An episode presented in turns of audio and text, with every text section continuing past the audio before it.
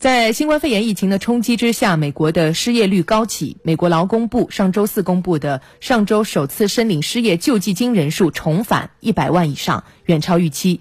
美国就业市场复苏依然步履蹒跚，但是随之而来的一个严重的问题就是，目前大量的美国人因为失业失去了医疗保险，完全无法承担治疗新冠肺炎的巨额费用。即便是一些眼下还有医疗保险的美国人，他们也在为收到的账单感到心惊。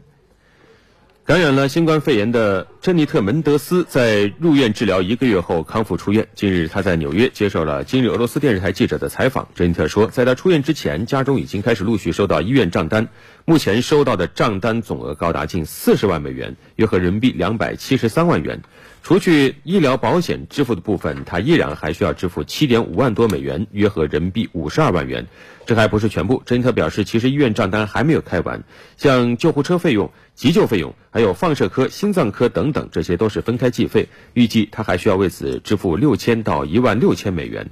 珍妮特说，美国政府之前宣布会承担新冠肺炎治疗的费用，但是目前他还是收到了账单。对，对于像珍妮特这样还有医保的美国人，这个医疗费用就已经非常的巨额了啊，大概很多人都是难以承担的。但是刚才我们说到，也有一部分的美国人现在失业，他们没有医保，那这个救治的费用真的就是天文数字了。分析人士指出，美国医保制度的缺陷与新冠肺炎疫情的蔓延已经形成了恶性循环，那就是疫情导致大量美国人失业，失去医疗保险没有医保的人，因为无力承担费用而选择不去检测、不去治疗，同时这也加剧了疫情传播的风险。这也就是美国迟迟不能控制住疫情的原因之一。